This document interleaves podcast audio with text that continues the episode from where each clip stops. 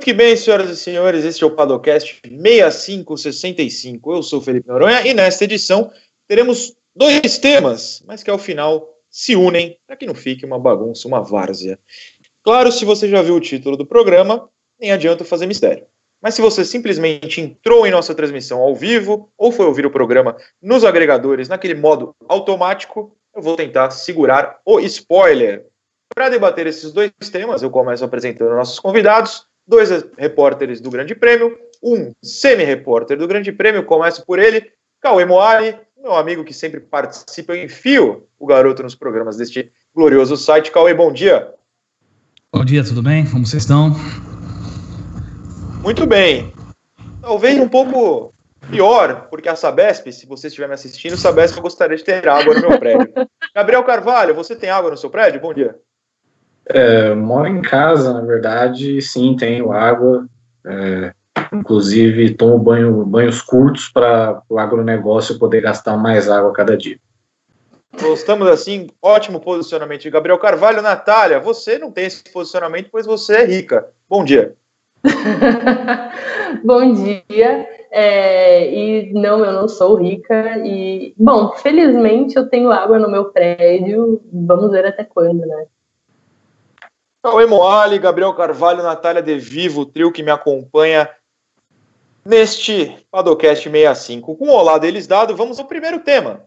Primeiro spoiler é encerrado agora. Ideias esdrúxulas para a volta do esporte a motor assim, nas últimas semanas, talvez já meses, em meio a essa pandemia do coronavírus, várias ideias boas, várias ideias ruins surgiram para a volta. A NASCAR já voltou, a Indy também voltou, sem público nas duas situações.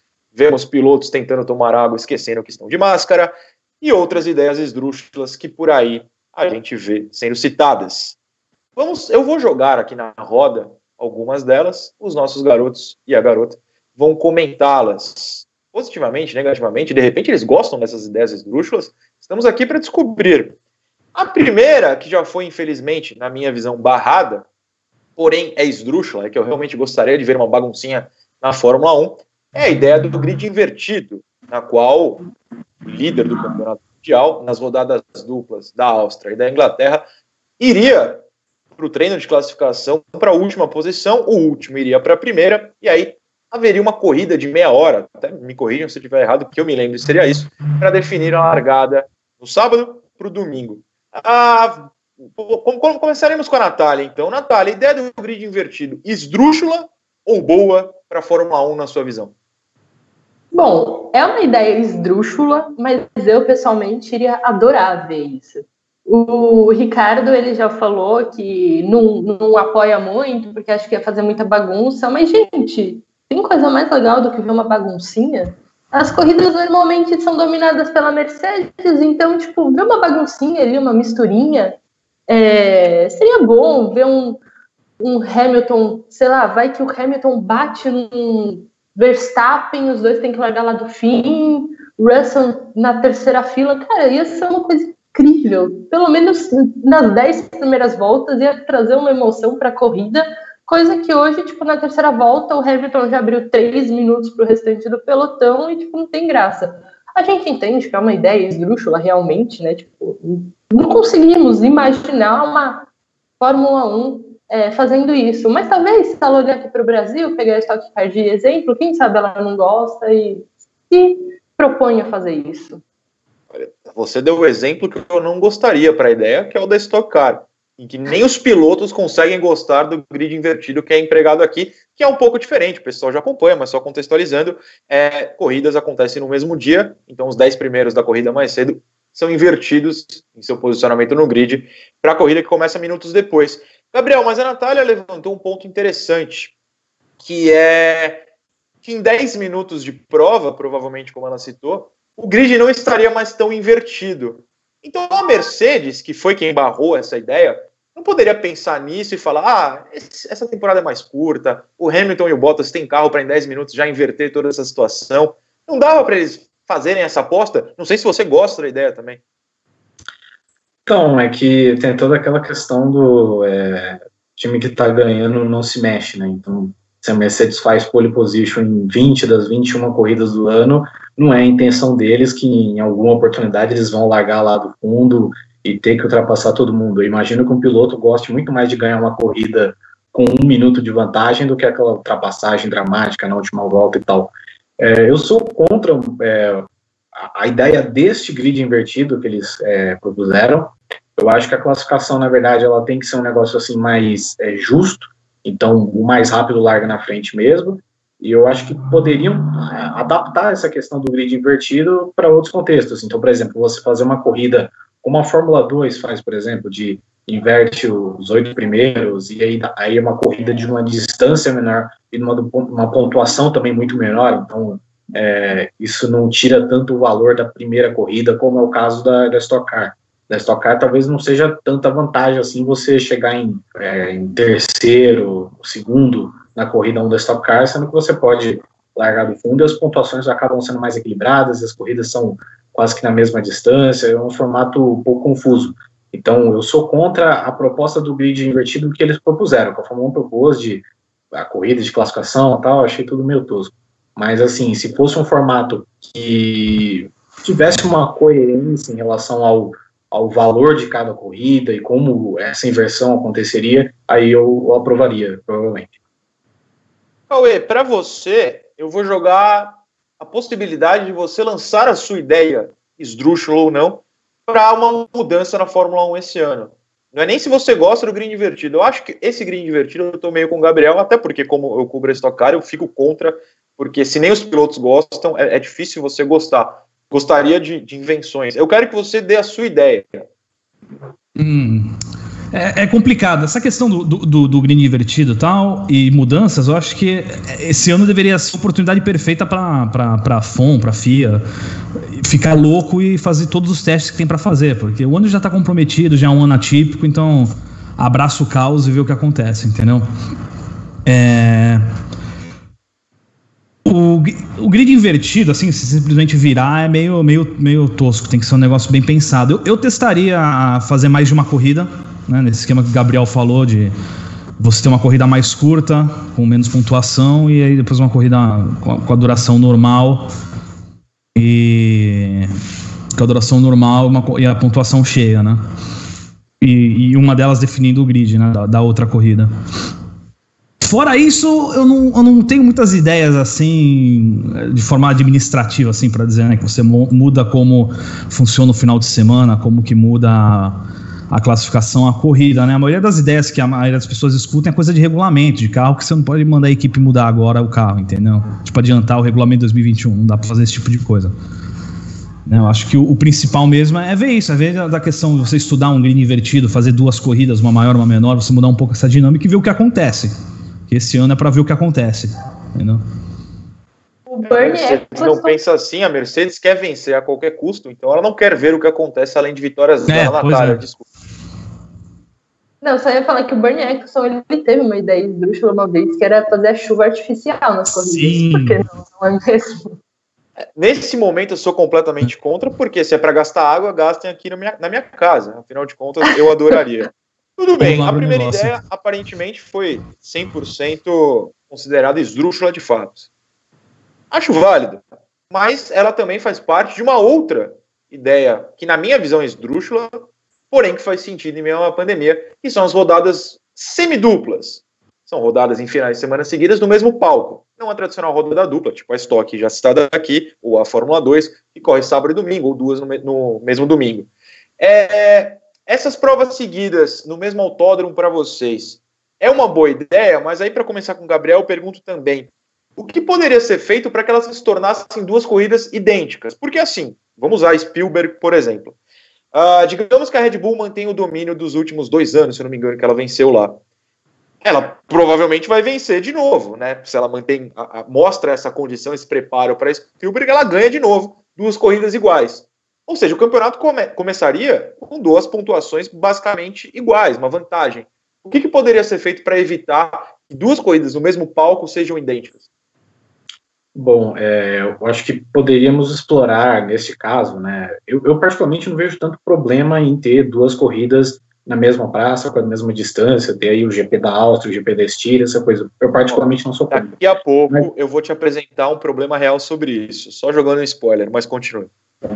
Então eu acho que uma boa alternativa talvez seria uma, é adaptar formatos de traçados alternativos. Então, por exemplo, é, vamos supor, não é, vamos pegar a Áustria, por exemplo, é, o grid de largada não seria naquela é, na reta principal, faria provavelmente naquela reta ali entre as curvas 2 é, e 3, e tem que, teria que explorar traçados alternativos, inversos, mas também de uma forma que é, cumpra o, um pouco o regulamento da FIA. Então, por exemplo, na Áustria acho que não seria o caso, porque como já é um traçado muito curto, então é, essas possibilidades de, de, coisas mais alternativas não, não seria uma boa. Mas, por exemplo, Spa-Francorchamps, é, poderiam criar algum traçado um pouco mais, é, mais curto, menor do que os 7 quilômetros que tem, para tentar dar esse ar de, de, diferença mesmo. Só que aí você barra nas questões é, da FIA, né, de, porque a pista tem que ter um mínimo de 4 quilômetros, e aí você tem que ter a, a distância de 300 km por corrida, e só Mônaco tem menos de 300 km porque é um caso especial, então você tem que pensar em todas essas adaptações e pensar também em todas as questões de segurança, porque não adianta, por exemplo, você só inverter o, o, traçado, sendo que a tal ponto é uma curva mais perigosa, ali não vai ter uma barreira de pneu, você vai dar de frente com o guardrail, é, coisas assim. Então, você teria que ser muito bem pensado e teria que ser um plano é, reserva há muito tempo. Então, tipo assim, pensar que, ó, é, vamos supor que, por exemplo, no ano que vem tenhamos uma nova onda. Tomara que não, puta que pariu, tomara que não, mas é, vamos supor que tenhamos uma nova onda de corona. E aí a gente pensa é, em em formatos de, de segurança e tudo tal para ter essa carta na manga na hora que precisar ativar ou coisa assim. Natália, o pessoal, inclusive, no chat já está comentando, para quem está assistindo ao vivo, que o Gabriel está certo, mas em termos, a gente veria uma disputa diferente, movimentos diferentes na pista, talvez estratégias diferentes. Mas as mesmas equipes liderariam. No fim das contas, não é uma grande mudança nesse sentido, ou você pode me corrigir com o seu pensamento. Não, eu acredito que o Gabriel tá certo.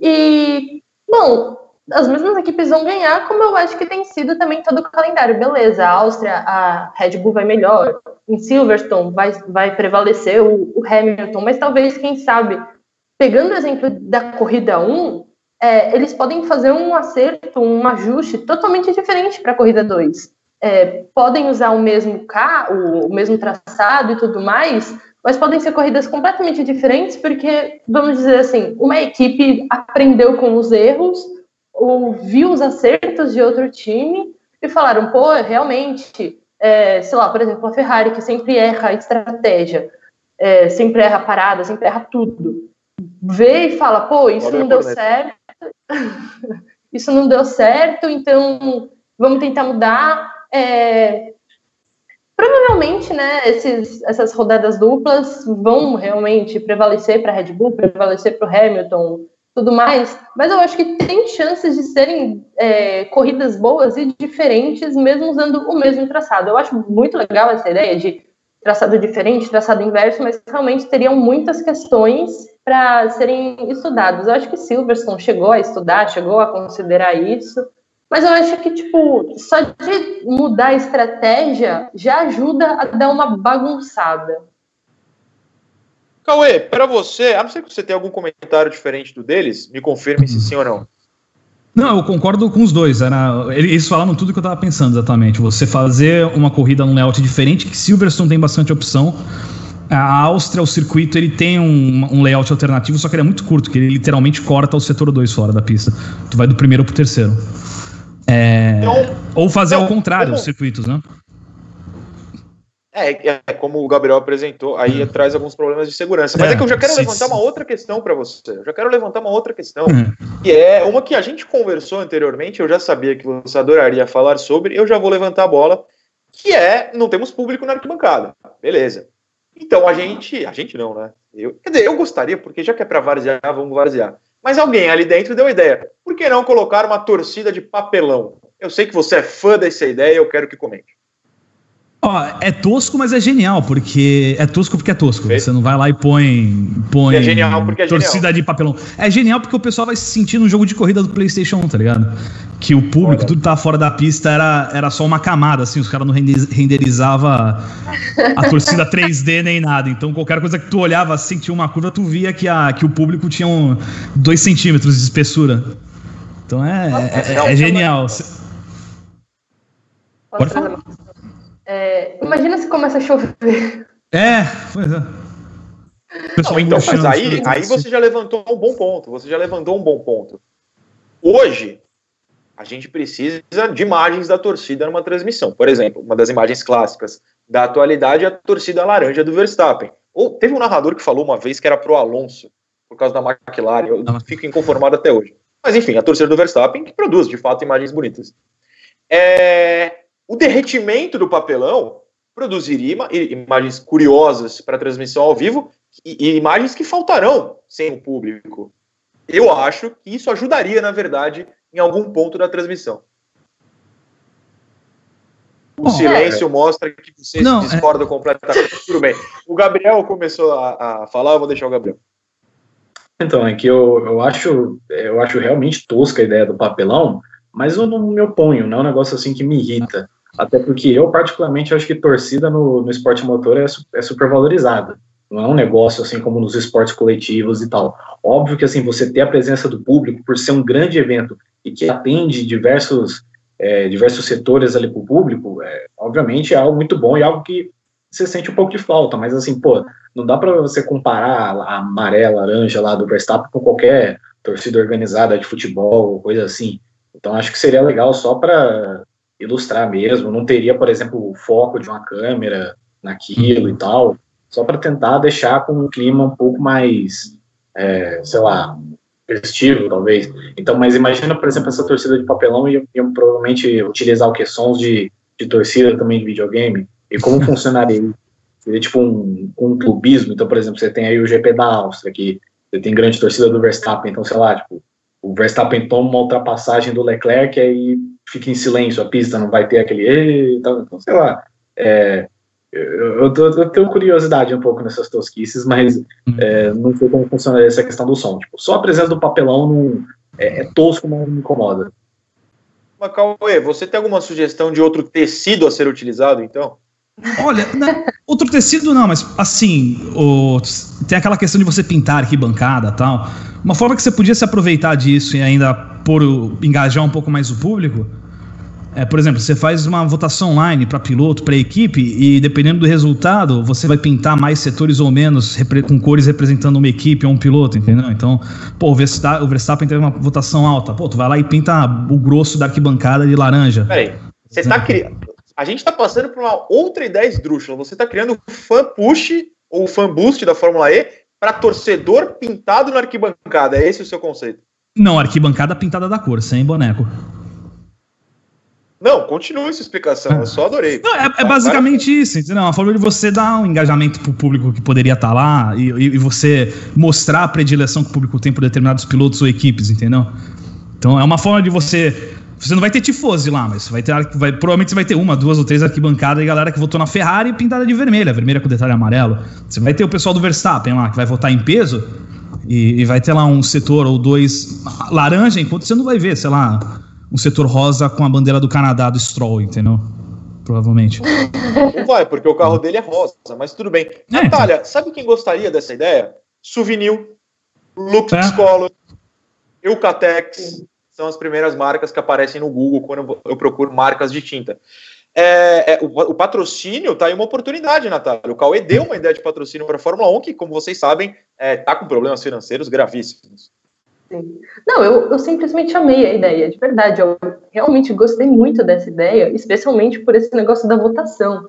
Imagina a Orange Army fazendo multirão de votos, a cada mil Ah, votos. inclusive. Para quem está assistindo ao vivo, a Natália faz parte da Orange Army nesse momento, pois está de laranja. Seria uma indireta que você agora é torcedor de Max Verstappen? Não, é Charmander. apenas o Charmander. Nome do Charmander? Muito que Vamos bem. Charmander.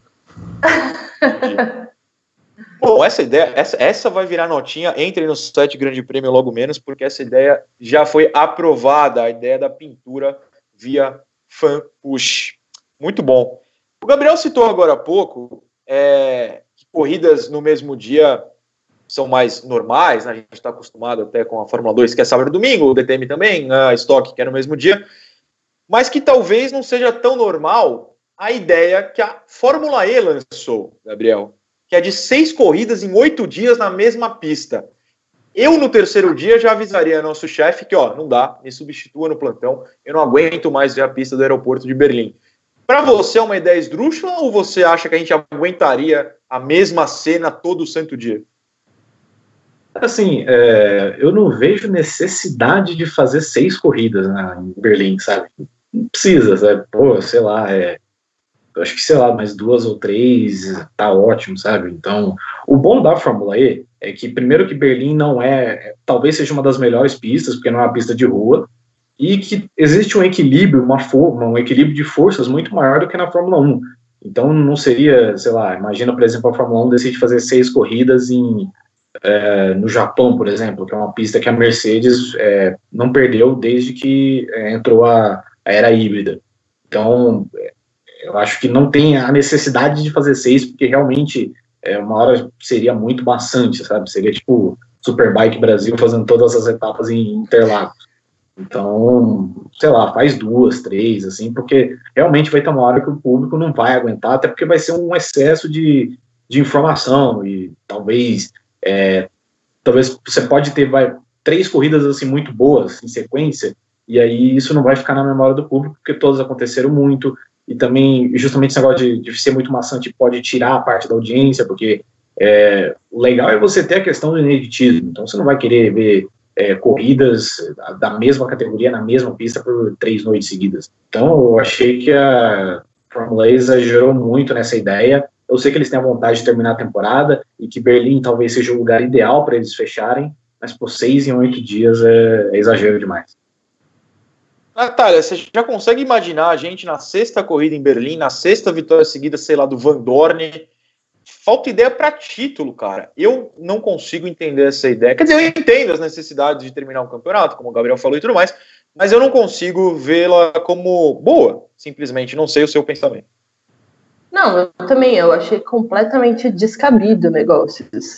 É, dilui, igual o Gabriel falou, faz três corridas, sei lá, uma a cada dois dias, tenta fazer uma coisa diferente, mas, tipo, seis corridas em oito dias, é, os pilotos vão ficar cansados, com certeza, os times vão ficar cansados, quem cobre vai ficar cansado, a chance de não ter uma boa história é grande, e daí vai ficar aquele negócio, sabe? Tipo, beleza, faz aí seis corridas em um lugar só, o cara é campeão, é, porque ganhou quatro, e daí vai ficar. Mas será que ele foi realmente campeão merecido? Ou foi porque a pista é melhor para ele? Então, tipo, eu acho que tem muitas questões que precisam ser estudadas sobre isso, porque vai abrir muita discussão, vai abrir muita dúvida para o cara que for campeão. Então, assim, eu achei a Fórmula E beleza, eu entendo, precisa terminar o campeonato, é, já vamos entrar aí no segundo semestre, a Fórmula E é um campeonato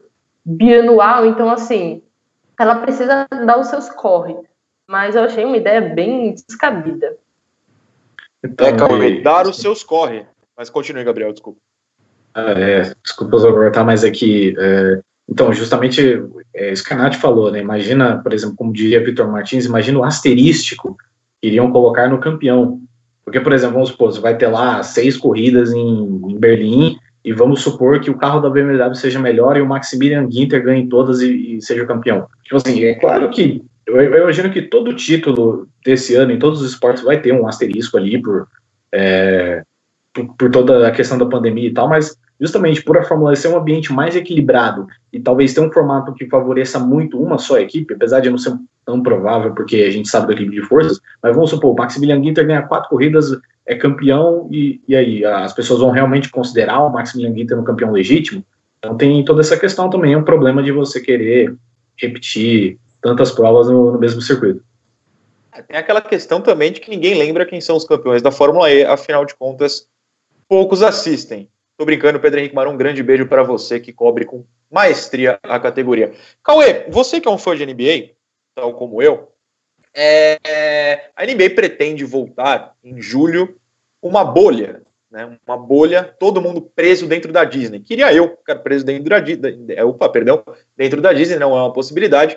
Aí eu te pergunto, pensando nisso, nessa bolha, que é quase o que a Fórmula E está querendo fazer em Berlim, você consegue ver sentido nessa ideia? Porque assim, para você que é, não vai trabalhar com isso, você que é telespectador, você ligaria a TV oito, em oito dias, seis vezes, além dos treinos, para assistir a mesma pista, as mesmas curvas, as batidas no mesmo lugar que a Fórmula E proporciona, você ligaria a sua TV?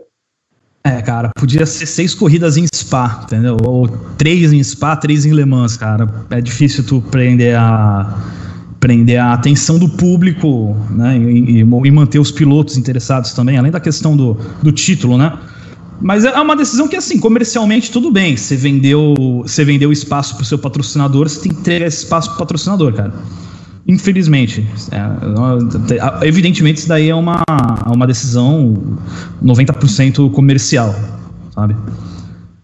É, a, a, Fórmula E poderia, por exemplo, fazer um negócio diferente. Como geralmente é circuito de rua, você não pode simplesmente mudar a data, escolher outro lugar para fazer, que tem vários problemas. Mas, pô, será que não valia a pena eles procurarem alguns autódromos menores e tentar fazer algumas corridas lá? Eles não testam um carro em Valência, eles não podiam usar, por exemplo, na Áustria, o layout menor da pista, ou outros circuitos é, europeus que tem menores, né, de circuitos de 3 km, 2 km para dar uma variada do que você fazer oito vezes a corrida, no, seis vezes no aeroporto. E ainda circuito de aeroporto tem aquele negócio que é não, dá, não, é, não, dá, não tem nada para se distrair, entendeu? É um, é um, um tapete de concreto, mas aqui uma cadeia separada. Não, mas aí eu vou te levantar uma ideia, então. A, a Fórmula E é conhecida pelo seu modo Mario Kart. Por que, uhum. que ela não avança nesse modo Mario Kart e coloca uns props, né? Como diriam os americanos, pela pista? Um aviãozinho ali no aeroporto, você pode bater o é. carro no avião. Ou, ou, aquele caminhão das malas, né? Você pode é. derrubar as malas no carro. Assim, Ou então uma rampa para passar por cima, né? Perfeitamente. Não serviria isso para dar uma emoção? É, eu não sei, eu sou bem contra essa, esse ar Mario Kart na, é na Fórmula E, né? Ah, não, purista também não, né? Mas acho, acho meio forçado. Né? Não foi feito, acho que não é feito da forma mais, mais bem pensada. É uma ideia, defende, beleza, legal. É, defende pintar com souvenir arquibancada, mas é Olha, depois se diz purista. É pintar, difícil a pintar, incongruência. Pintar aqui bancada com souvenir não atrapalha a corrida. Ou atrapalha. Eu já... É. Exato, pode cair, a chuva, vaza tintas depois da chuva na pista. E aí? Aí eu quero ver o que vai acontecer. Pois bem, vamos voltar rapidamente à Fórmula 1, porque Chase Carey, o chefão do Liberty Media, afirmou e está né, na, no, no, regulamento, ou enfim, no documento apresentado às equipes para a volta, e que se algum piloto tiver diagnosticado o coronavírus em seu corpo, o problema é do piloto, ele que saia e entre um substituto. Então, por exemplo, se o Max Verstappen tem o coronavírus diagnosticado, ele é afastado, é quarentenado, e o Sérgio Sete Câmara está lá como substituto. Eu acho essa ideia de um absurdo em todos os quesitos. Ah, é, obrigado ao cachorro que está latindo muito animadamente nesse momento. É, é o Timão, Natália? Sim, desculpe. Muito bom. O Timão está pelado. Cortaram o pelo do coitado do cachorro. Quem não, não conhece, siga a Natália De Vivo no Instagram. É... Perdi o fio da meada, Natália. Peraí, vamos lá. Chase Carey, coronavírus. Eu acho a substituição assim, o tratamento dado. Alguém na Red Bull falou a mesma coisa. O tratamento, ah, troca lá, tem piloto reserva. Por isso, pela saúde, pela, pela falta de exemplo ao público, é, eu queria que vocês comentassem isso. Essa ideia, para mim, é a mais esdrúxula pela falta de respeito e de exemplo ao público que acompanha a categoria.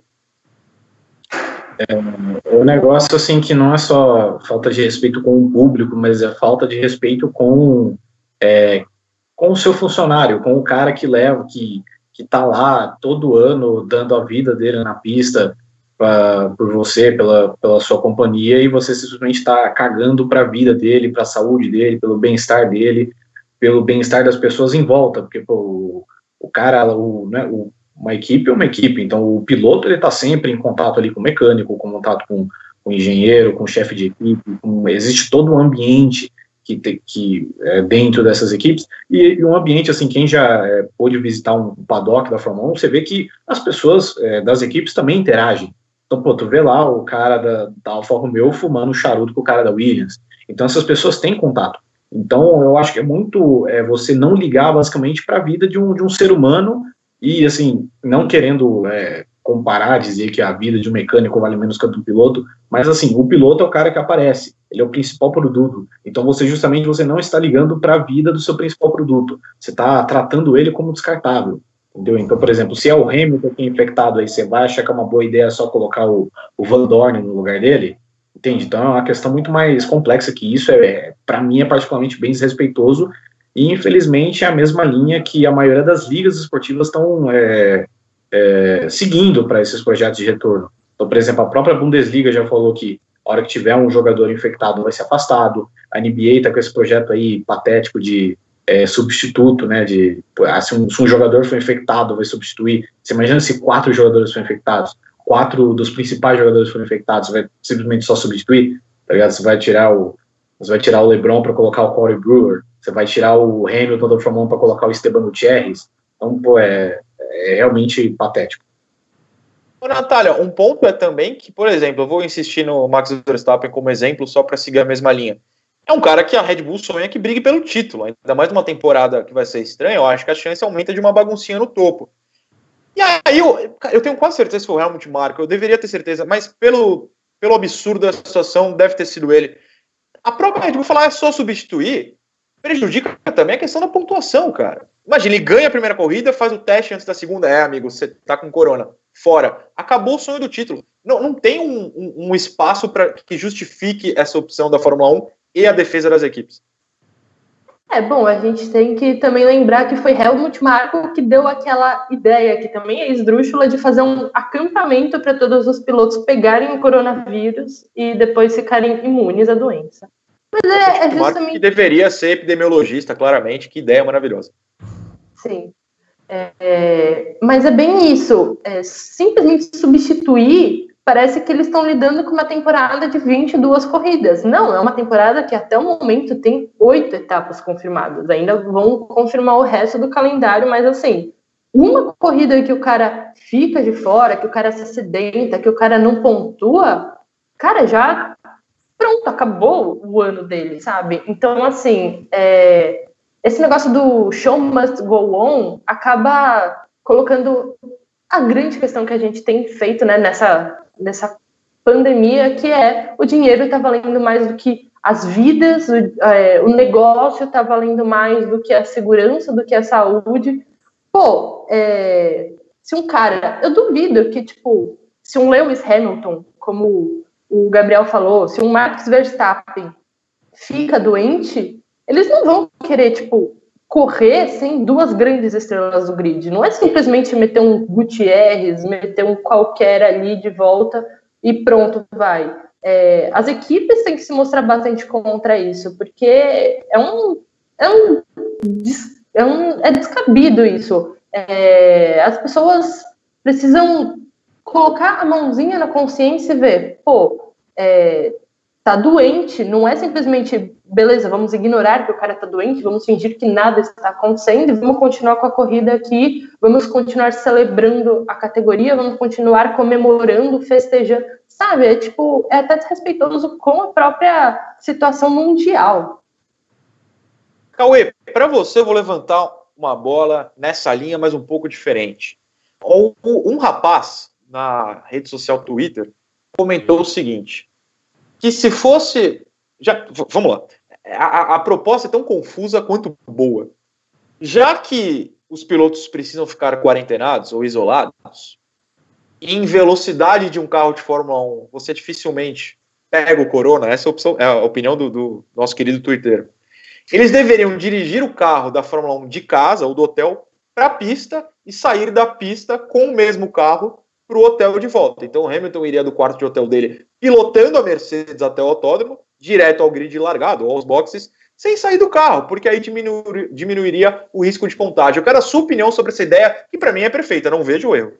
Não, é, ainda mais com capacete a balaclava, né? Duas camadas de proteção respiratória, né? Você ainda põe Como diria alguém, uma é, N95 por baixo para garantir. da cabine do, do correio, da, você não pega, correio não, da, da caixa, sei lá, o vidro bloqueia o vírus. Então, ah. eu creio que a balaclava funcione da mesma maneira. O visor, ah. talvez o ralo, hein?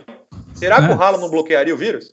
É, você tem que ver que o UFC funcionou com muito menos. Pegaram os caras, levaram do hotel pro ringue, do ringue pro hotel, tá todo mundo vivo, por que não?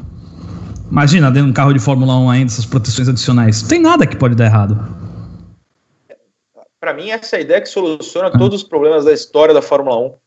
Que, que tuiteiro genial, eu sou muito fã. Pois bem, mas temos mais ideias esdrúxulas. Alguém quer comentar? Ouça uma voz, mas. Gabriel, Gabriel. Vamos supor que tenhamos GP do Brasil. Não vai ter, mas vamos supor que tenhamos. Imagina o Hamilton levando o carro é, no momento que alguém arrasta um macaco aqui na rua.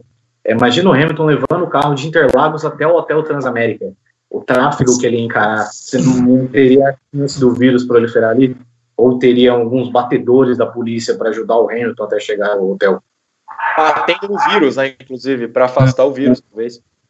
É, lembrando que o caminho para Interlagos, é, a gente também, por exemplo, vai dirigindo para cobrir é, a Fórmula 1, cobrir esse toque, e já passamos por situações não muito agradáveis no caminho. Imagina uma Mercedes passando ali. Ia dar super certo, mas Cauê, você ia comentar.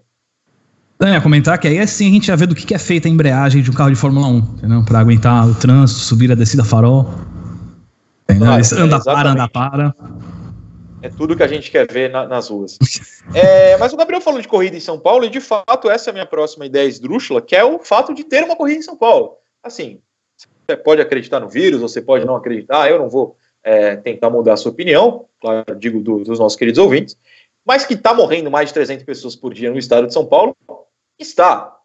E aí, a insistência de uma corrida em São Paulo com público, jovens. Natália, como você foi a, a a que falou menos sobre a, a, gloriosa ideia do carro na rua, eu quero que você comece então falando sobre corridas em São Paulo em meio a essa gloriosa pandemia. Ótima ideia, me parece. Sim, ótima ideia. É... Inclusive, eu acho que eles podem disponibilizar também carros de Fórmula 1 para todo mundo que quiser ir assistir. Daí eles vão da casa deles até o autódromo e do autódromo até a casa deles, porque ó, é uma ideia genial. Ou chegando lá, já dá um capacete, uma balaclava para cada um. É... Cara, é tipo é ridículo isso. É tipo os shoppings reabrindo. Uma pessoa a cada três degraus. Sim, porque realmente todo mundo vai, vai cumprir esse distanciamento, é o que a gente espera. Imagina, é, sei lá, tipo ano passado, que o Gasly conseguiu segurar o Hamilton na reta para conseguir o pódio. Mano, sim, ninguém vai gritar, se abraçar, vibrar, vai todo mundo ficar no seu quadradinho, respeitando o distanciamento social, de máscara. Então, assim, é... se acontecer, esse GP do Brasil é um crime. Palavras fortes, Cauê, palavras fortes. É, não tem muito o que falar, né, aqui na situação do Brasil, né? A gente, essa reabertura forçada agora aí, adiantada, chame como quiser, a gente vai ver o impacto dela daqui a uma semana, uma semana e meia, entendeu? Aí a gente vai ver realmente o, as consequências dessa, dessa decisão, né? E toda vez que a gente inventa um negócio de reabrir, de aliviar e aumenta, você não só atrasa, você não só atrasa a recuperação, né? Você está dando, tá criando mais tempo para você recuperar o estrago que foi feito e depois para normalizar a situação ainda. Né? Então é, é, capaz de chegar novembro, outubro e a gente ainda está mal na situação. É, muito capaz. É, Começando então a rodada final neste assunto, Gabriel, você tem alguma ideia esdrúxula que, que não foi citada no programa, ou que alguém deu, ou você tira da sua cabeça agora? Você tem mais alguma ideia para a gente discutir? Não, não, acho que você me pegou de surpresa, então não tenho nada tão é, esdrúxulo para pensar nesse momento. Cauê, você já deu a sua cota de ideia maravilhosa, que é a ideia da pintura, mas se tiver mais alguma, a gente discute aqui sem problemas sei lá, põe os pilotos lá dos times de esporte virtual das equipes para correr com os carros de verdade. Olha lá, Natália, você que é uma gamer, eu ia falar esporteira, mas deve ser gamer, acho que cabe melhor. Você gosta dessa ideia? Sim, eu acho que vão ser corridas muito interessantes. O Rosberg já Daniel Abbott. Disso. Ah, sim, o Daniel Abbott também ia adorar. Mas, Natália, você tem alguma ideia final?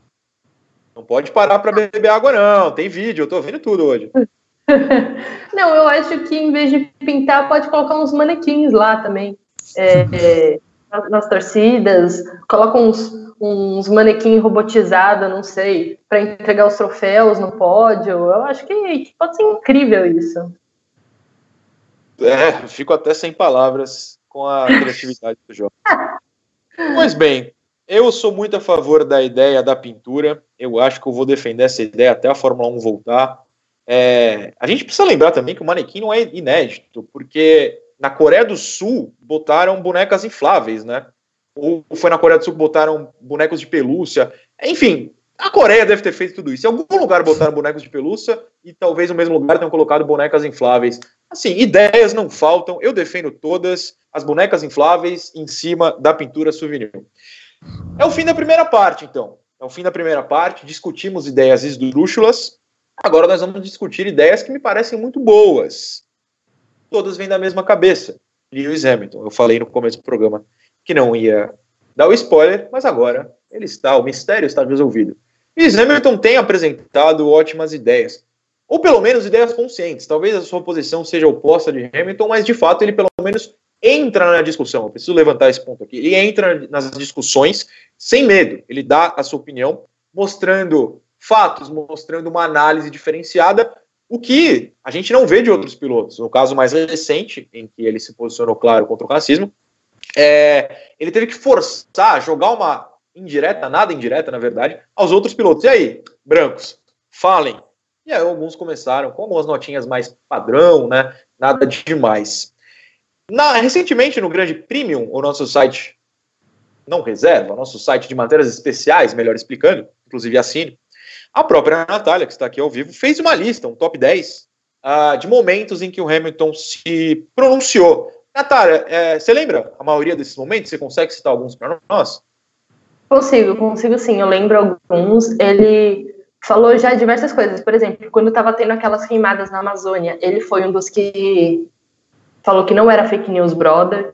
Ele foi atrás, ele falou que estava disposto a ajudar. Ele também sempre se posiciona com relação ao veganismo, por exemplo, ele que é, tem essa dieta que não come nada à base de animal, nada que vem de animais, inclusive também teve críticas do Romain Grosjean, quem é ele na fila do pão, né, para criticar Lewis Hamilton, mas ele também fala sobre diversidade, ele fala que a Fórmula 1 é, uma, é um esporte super é, elitista, que só quem é rico e branco consegue chegar. Ele falou que ele sofreu muito. É, ele também falou que o Nelson Mandela, se eu não me engano, é um grande é, ídolo para ele, que ele quer seguir os passos, quer deixar algo importante para o mundo. Então, assim, a gente vê um piloto do tamanho dele, do conhecimento dele, chegar e se posicionar cada vez mais sobre esses assuntos que, assim,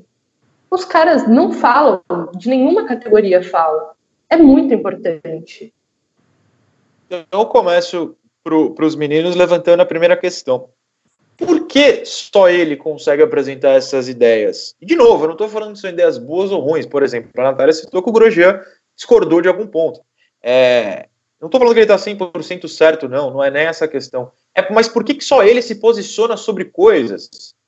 Por que, que só ele fala, sei lá, do veganismo com alguma propriedade, como a Natália citou? Por que os outros são tão inertes? Essa é a minha questão. Porque, assim, todo mundo tem um, um ideal, ou um ponto que gosta de comentar, ainda mais na era das redes sociais. Mas os pilotos, e aí eu tô na Fórmula 1, mas a gente pode falar dos outros, são muito parados nessa questão. Eu pergunto para vocês por que eles são assim na visão de vocês.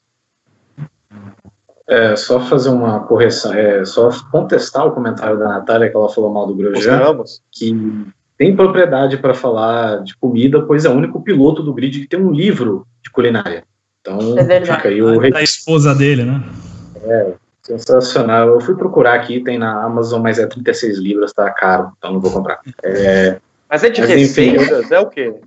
É de receitas. É, se eu não me engano, a esposa dele, acho que deve ter até um canal no YouTube também de receitas, e eles têm um livro juntos de receitas deles. Então, fica aí a dica cultural. É, assim, eu acho que, na verdade, o, a realidade é que a Fórmula 1 ela é um ambiente, assim, realmente elitista, Então, você pode apostar que os pilotos eles não têm consciência é, social, né, consciência das coisas que acontecem ao redor do mundo, e eu acho que eles têm um, um medo, assim, é, um medo misturado com uma parte forte de assessoria, é, a não tentarem entrar em polêmicas, né? Então, é, então você não vai ver esses caras se posicionando politicamente porque eles não querem ser virar alvos de dividir opiniões do jeito que o Hamilton divide. Porque ao mesmo tempo que aqui a gente admira o Hamilton por todos os posicionamentos dele, pelo jeito que ele, ele usa a capacidade de influência dele, esses outros pilotos eles não querem isso, eles não querem dividir opiniões, eles querem que as pessoas formem opiniões apenas pelo comportamento deles na, na pista.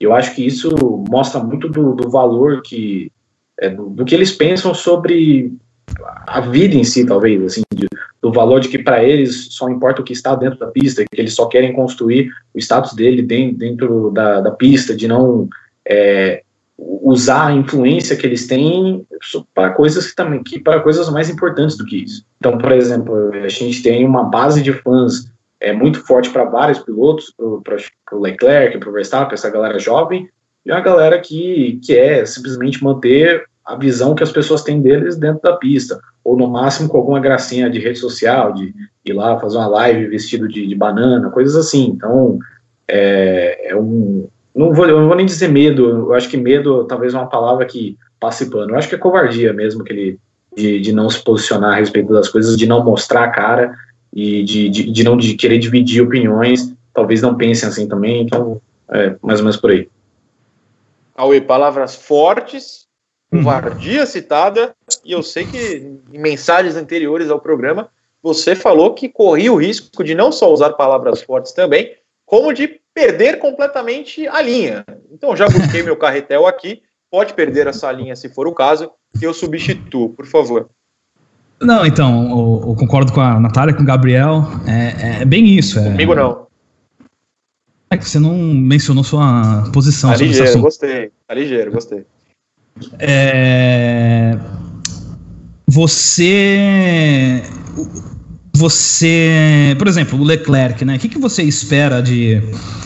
Por questão de vivência, que um rapaz novo, mais novo que, que acho que a gente, todo mundo aqui, criado em Mônaco, vá ter de, tipo, realidade do mundo. Entendeu? Ele pode até ter conhecido o mundo já, mas de realidade de mundo, de, de condições, entendeu? Que, além de, do que você vê na revista, numa notícia, numa reportagem.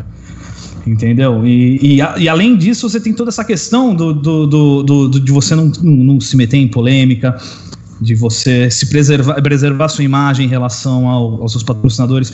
Você sabe, ou pelo menos a, a, o marketing deles, né, o RP deles, sabe que o público, o grosso do público de Fórmula 1 é um público conservador, um público de alto poder aquisitivo, um público branco.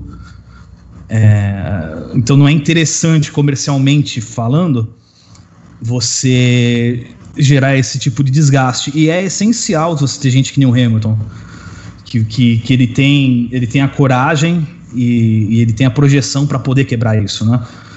É, ele, ele mesmo já sofre, e, é legal que tem aquela questão toda de lugar de fala que eu que é interessante, apesar de não poder entrar em detalhes sobre isso, né? Que o Hamilton ele tem uma propriedade completamente diferente de para poder falar disso, principalmente da questão do preconceito, porque na própria Inglaterra, ele, se você vê, as pessoas gostam, muita gente gosta mais do Mansell do que dele. Acho que o Mansell foi mais do que o Hamilton. Aí você fala, pô, mas qual é, né? E, e, o Hamilton já discutiu isso, né? E o pessoal fala que não, porque o Hamilton mora fora e não paga imposto, e é isso. E, e o Mansell também não. Ele mora naquela ilha Gurney, que é um paraíso fiscal também. É, tem que, esse posicionamento também vem muito das aspirações que as pessoas têm. E, e, e, isso é um processo que o Hamilton amadureceu ao longo da carreira dele, se tu vê. Porque ele, você não via ele falando isso logo do começo. Mas tem gente que tem aspiração de ser piloto de Fórmula 1, quero ser campeão, e a vida dele é isso. E o Hamilton percebeu há um tempo atrás que, que existe muita coisa além disso. Que ele ser um grande piloto, ele talvez ser o maior de todos os tempos, na verdade, é uma ferramenta que ele vai ter para promover uma mudança social, para promover uma conscientização. E ele está se usando disso, o que é muito importante. É o que muita gente na NBA a gente vê fazer, por exemplo. Pessoas que. atletas importantes, o Lebron, inclusive que tocam sempre em questões sociais importantes. Porque eles têm uma visão que existe vida, existe muito mais coisa mais importante do que o esporte que ele pratica. Que você ser o bom, você ser o melhor no que você faz no esporte, é legal, é bom para você, para o seu ego, para os seus, seus objetivos pessoais, mas você não promove mudança nenhuma fazendo isso, entendeu? Principalmente se você vê atleta, atletas negros que eles vivem ainda passando por problemas que nenhum de nós aqui pode falar com muita propriedade entendeu? Que são coisas que eles passam e eles têm, eles, eles sentem a, a, a, urgência de enfrentar isso e é muito importante. A gente pode pegar um outro exemplo aqui no futebol no Brasil, por exemplo. Eu, provavelmente vou ser crucificado pela, pela por essa Nossa. comparação, mas por exemplo, o Zico, um super puto jogador, tal, ficou para a história, mas no mesmo período para a sociedade, o Sócrates e o Casagrande foram muito mais importantes que o Zico por causa da, da, do, do, do, do, movimento da democracia corintiana e tudo mais. Entendeu? Óbvio, o Zico foi o melhor atleta que os dois, o melhor jogador? Foi, não vou nem discutir isso. E tá vindo de um Santista aqui também, tá? Pra não falar que eu sendo parcial, que eu sou corintiano. Mas um, um, um, impacto social que o Zico, que o Sócrates e o, e o Casagrande, o resto do time do Corinthians lá da democracia corintiana tiveram é muito maior. E aí vai pessoalmente cada um priorizar é, o que a vida deles, a, a, o que, que, eu vou fazer com a minha fama, o que, que eu vou fazer com, meu, com a minha exposição midiática, entendeu? Eu vou guardar para mim, eu vou lucrar o máximo com isso financeiramente, ou vou reverter isso para conscientização, para melhoria social. Que seja, o Hamilton falando isso, que ele pegue um, dois, três, quatro jovens que comecem a prestar atenção nisso e comece a batalhar isso. Já, já, já, já é um benefício social muito maior do que simplesmente ele ganhar título e ficar por aí mesmo, entendeu? E, e, com certeza não vai ser só um, dois, três ou quatro jovens que vai ouvir ele falando isso, entendeu? Entendi, gostei. O senhor manteve sua promessa, cumpriu sua promessa, gostei da sua opinião. Natália, é, uma outra pergunta que eu tenho é assim, claro, aí falar que o Hamilton acerta todos os funcionamentos, é claro que é uma visão nossa, a gente acaba tendo as mesmas ideias aqui. É, tem quem discorde, eu super respeito, desde que seja de forma educada. Mas você vê a maneira com que ele se pronuncia sendo a mais correta? Você acha que ele já cometeu algum deslize? Porque, assim, claro que o foco hoje são em redes sociais, mas jogadores da NBA hoje estão nas ruas protestando nos Estados Unidos. O Hamilton é mais o cara aí das redes sociais. Você acha que é o jeito certo? Você acha que há uma outra maneira? Qual é a sua visão? jeito que ele está fazendo. Pode falar. Eu acho que o jeito que ele está fazendo hoje é, é muito bom, porque, querendo ou não, os jovens estão todos ligados nas redes sociais. É muito mais fácil um, sei lá, um moleque de 15, 16 anos estar tá seguindo ele nas redes sociais do que ler um texto com uma entrevista dele, assistir uma corrida de Fórmula 1 dele dando uma entrevista. Então, assim, eu acho que o Hamilton ele está fazendo muito bem o que ele tem feito. Ele fala de uma forma bastante didática, ele explica, ele não é grosso, ele não é tipo mate todo mundo, apesar de às vezes a gente concordar que algumas pessoas merecem, mas enfim. E, e eu acho que ele tem sido muito explicativo, muito é, educado, muito mas mesmo assim ele não deixa de passar a ideia dele, ele não deixa de transmitir o que ele acha, ele não deixa de só ser aquela pessoa que está se posicionando por se posicionar, porque a impressão que eu tive é que muitos pilotos que se posicionaram foram só porque levaram aquela comida dele e tipo, beleza, eu preciso falar alguma coisa aqui para não pegar mal. Fizeram isso e pronto, nunca mais, morreu o assunto ali. Inclusive, muito com o Blackout Tuesday, que muita gente também só se posicionou por se posicionar, mas enfim, não vem isso ao caso agora. Então eu acho que assim, o Hamilton ele tem sido muito didático, ele tem sido muito explicativo, não é aquele assunto que ele solta uma vez ou outra, ele tem sido constante nas suas redes sociais, seja agora pela questão do racismo, seja por questão de diversidade, seja por questão de planeta que ele está preocupado, ele sempre vem primeiro para as redes sociais para falar, que eu acho que é o canal que ele tem mais espectadores, mais ouvintes, mais pessoas que vão ter acesso àquela informação e depois ele segue a mesma linha de pensamento, ele segue coerente, ele fala as mesmas coisas em uma entrevista, ele faz a mesma coisa numa atitude dele. Então, assim, na minha visão, obviamente, vocês podem discordar, quem está assistindo pode discordar. Eu acho que esse primeiro momento de vir primeiro falando com as redes sociais é a melhor maneira Mesmo que ainda possa dar um ruído ou outro, alguém possa dar um outro entendimento. Mas eu acho que do jeito que ele tem feito, tem sido muito bom. Hamilton tem 16 milhões de seguidores no Instagram, 5 no Twitter, são números realmente altos. É, atinge um público bastante decente em termos numéricos. A minha questão final para vocês três é a seguinte: como é que a gente faz? A gente não, mas o que pode ser feito para que pilotos, e aí eu digo de todas as categorias, e outros esportistas, é, no Brasil são poucos mesmo, que se posicionam em qualquer assunto, como é que a gente faz para que esses caras se importem um pouco mais, para sair da bolha? Eu não estou falando nenhum tema específico, nenhuma visão específica. É, vamos, vamos usar o exemplo aqui. O Hamilton se posiciona para um lado, o de Graça, o Lucas de Graça, costuma se posicionar para outro. Normal, cada um tem sua visão de mundo, não estou aqui para discutir isso. Os dois são exceções. Poucos outros se posicionam. O que, que a gente pode fazer para tirar esses caras da bolha ali deles? É, como é que se mostra para esses caras que precisa ir além de simplesmente uma notinha padrão feita por um assessor? Quais são os passos que podem ser dados na visão de vocês? É, eu acho particularmente que é a cobrança, né? As pessoas têm que cobrar e co é, tentar também explicar um pouco. Primeiro, acho que cobrar e também explicar para não soar como uma tentativa de, de, cancelamento. Porque, assim, muitos desses caras realmente vivem numa realidade, é, tipo assim, cresceram, foram criados numa realidade muito paralela aos problemas que o mundo vive, e eles simplesmente não têm noção, talvez eles não têm noção do que, que é fome, do que, que é miséria, do que, que é, é sede, coisas desse, desse naipe. Então, acho que precisa é, cobrar e explicar para eles e jogar na cara deles o que, que acontece no mundo para eles tomarem uma atitude realmente que venha também de coração, que não seja só uma notinha vazia, uma hashtagzinha para é, engajamento, porque, assim, isso aí qualquer pessoa faz. É claro que você vai ter uma. O, cara tem uma influência maior para ele ser um piloto de Fórmula 1, dele postar uma hashtag do que eu postar, mas, assim, ainda assim soa um negócio muito vazio. Eu só queria completar um negócio que o Cauê falou é, anteriormente, na, é, quando ele estava respondendo a outra pergunta. Um ponto que eu acho que é muito importante para a gente é, falar do posicionamento do Hamilton é que ele cresceu muito por conta das críticas que ele começou a receber, é, críticas assim racistas mesmo, porque é, a galera cobrava muito do Hamilton, reclamava muito do estilo festeiro do Hamilton. O Hamilton estava lá em Ibiza, estava lá é, rebolando lá com mais três mulheres, porque é amigo do Neymar, não sei o quê, e a galera encheu o saco do Hamilton por causa disso. E assim, é um negócio tão besta, porque assim, o cara tem a liberdade dele fazer o que ele quiser. E, e é besta e hipócrita, porque justamente na Fórmula 1 a gente tende muito a valorizar essa galera com estilo mais boêmio, mais festeiro. Então, James Hunt é uma, uma das grandes, um dos grandes personagens da história. Hoje você tem o, o Raikkonen aí. Você imagina se o Hamilton fizesse a mesma coisa que o Raikkonen fez, de chegar bêbado na, na premiação da FIA.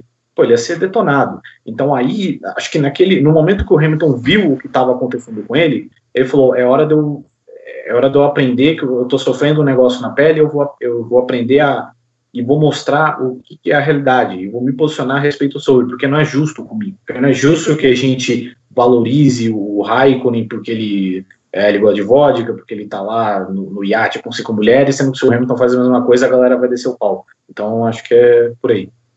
Uhum. Pode continuar. Ah, é isso aí. Assina embaixo. É, é. Ah, então perfeito. Natália, você tem algo a adicionar também? Não, eu acho que o que o Gabo falou é, é perfeito. A única questão é porque, tipo, a gente vê essa necessidade dos pilotos serem tirados da bolha, mas primeiro, tem que ter um interesse deles, e muitos ali parecem não estar interessados.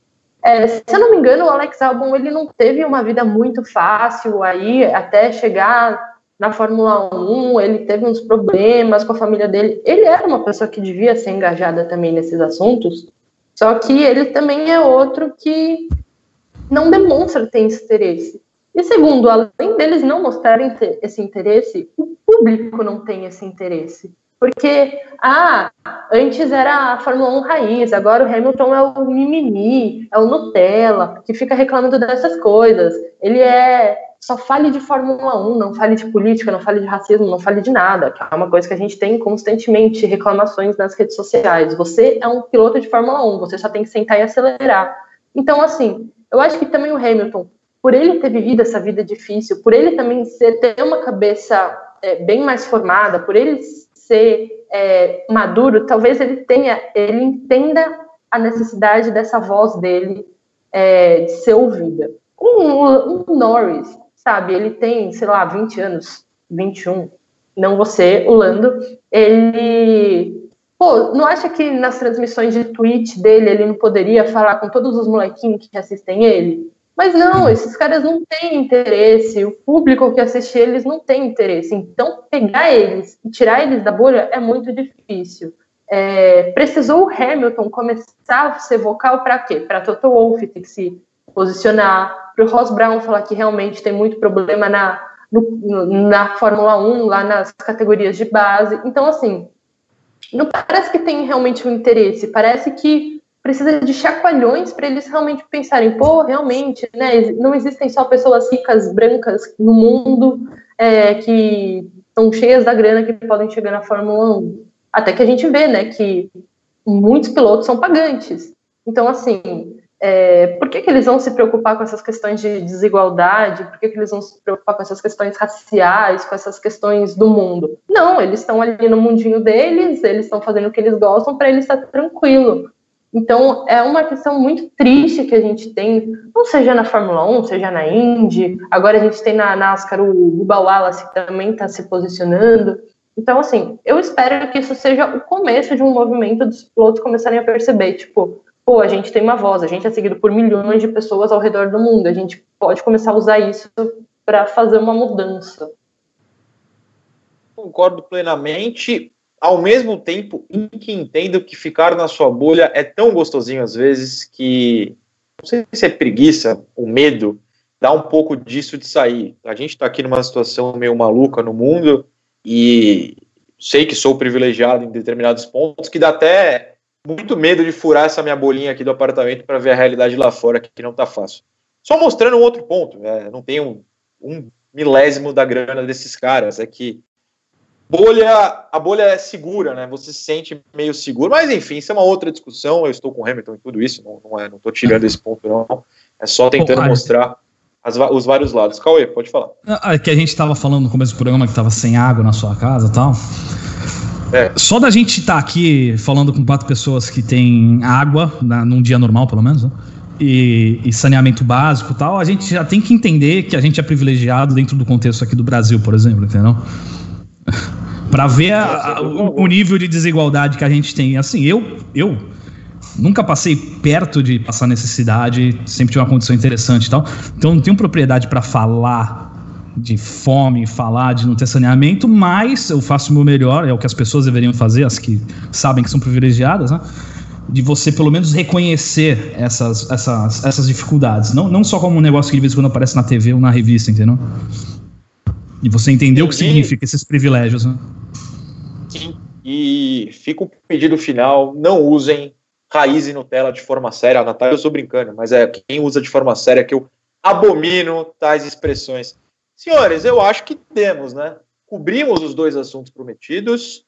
Acho que demos ideias boas, demos ideias ruins, pintaremos arquibancadas, inclusive se Interlagos precisar de um pintor, o Cauê está disponível. Gabriel, Cauê e Natália, muito obrigado. Obrigado a quem nos assistiu. Obrigado a quem está ouvindo nos agregadores. Esse foi o Padocast 65. Semana que vem tem o quê? O 66. Eu espero que os senhores ouçam também. Bom dia, boa tarde, boa noite. Curtam sua vida, furem sua bolha e tchau. Tchau.